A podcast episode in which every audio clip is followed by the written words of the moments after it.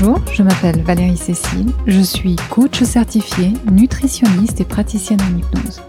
Dans ce podcast, j'accompagne les femmes qui désirent mincir et se sentir bien alors que leurs hormones commencent à leur jouer des tours. Je parle de nutrition, d'état d'esprit et d'émotion. Je vous propose dans chaque épisode des pistes pour vous aider à atteindre enfin et une fois pour toutes votre poids idéal. Tout ça sereinement et sainement.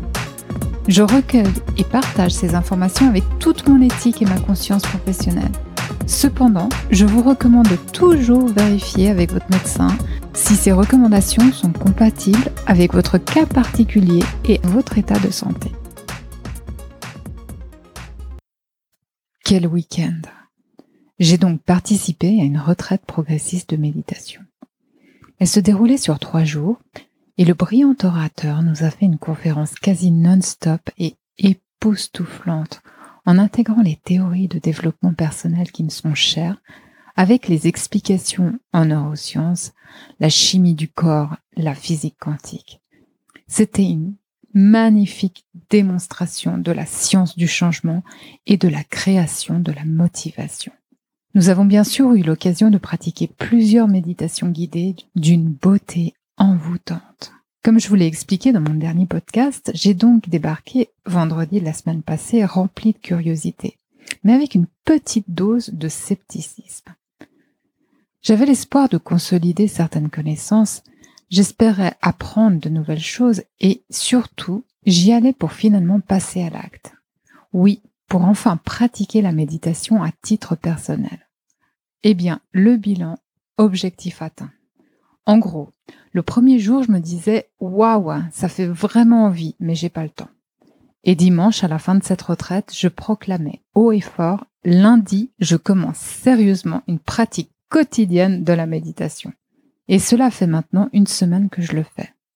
Quant à la petite dose de scepticisme que j'avais, et juste pour la petite histoire, il se trouve que par hasard, dans la salle, parmi plusieurs milliers de participants, c'est un docteur qui s'est assis à côté de moi. J'ai trouvé ce hasard assez amusant. C'était un peu comme s'il était là pour combler le petit doute que j'avais sur les explications que je qualifiais auparavant de pseudo-scientifiques. Et pourquoi est-ce que j'arrive enfin à pratiquer la méditation? Je pense qu'avant ce week-end, je savais que c'était bon pour gérer le stress, je connaissais les résultats physiologiques que c'était censé créer, mais s'asseoir sans rien faire, sans but, c'était très difficile pour moi. Je me rappelle avoir essayé il y a quelques années lorsque j'avais appris que de développer cette partie du cerveau pouvait aider pour les compulsions alimentaires dont je souffrais. Mais bof, j'ai très vite abandonné. Ce que j'aime et ce que j'ai ancré pendant ce week-end, c'est cette sensation de voyager avec son esprit, avec une belle musique, avec l'intention de se transformer en rien pour accéder au champ quantique, dans lequel se trouve tout le champ des possibilités, la base de la loi de l'attraction. Vous trouvez pas que c'est très poétique? Mais surtout concrètement, je suis arrivée à ressentir des émotions particulières pendant ces méditations. J'ai clairement créé des états émotionnels intentionnels.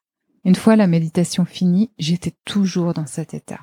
J'ai aussi reconnu des sensations que je ressens quand on pratique l'hypnose sur moi, lorsque j'ai des images qui arrivent dans mon esprit spontanément, comme juste avant de s'endormir et que j'ai l'impression d'avoir une révélation tout en étant incapable de dire après coup de quoi il s'agit. J'ai donc décidé que le but de mes méditations de tous les jours serait de créer un état émotionnel intentionnel pour mes journées.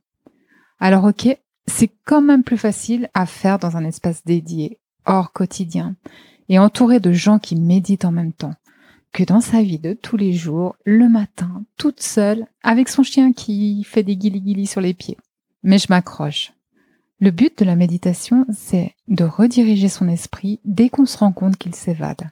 Car on est tous fait pareil. De base, on n'arrive pas à méditer. Et puis, c'est comme un muscle que l'on doit travailler. On doit rediriger son esprit quand il commence à penser spontanément à autre chose. On redirige son attention soit vers sa respiration, soit vers les paroles de la méditation guidée que l'on écoute, soit, idéalement, vers le néant. Enfin, J'imagine que d'arriver à ne plus penser à rien, c'est le top. Je vous recommande vraiment d'essayer. Choisissez une belle méditation guidée ou une musique envoûtante et imaginez-vous Ayez une belle vision de votre futur vous, en pleine forme, mince. Imaginez ce que vous dégagez, ce que vous ressentez.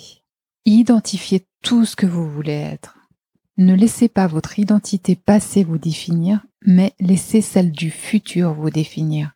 Car rien ne vous empêche d'être au top de votre forme cette année, quel que soit votre âge.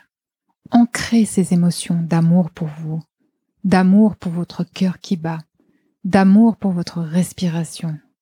Visualisez-vous là au milieu d'espace infini de l'univers.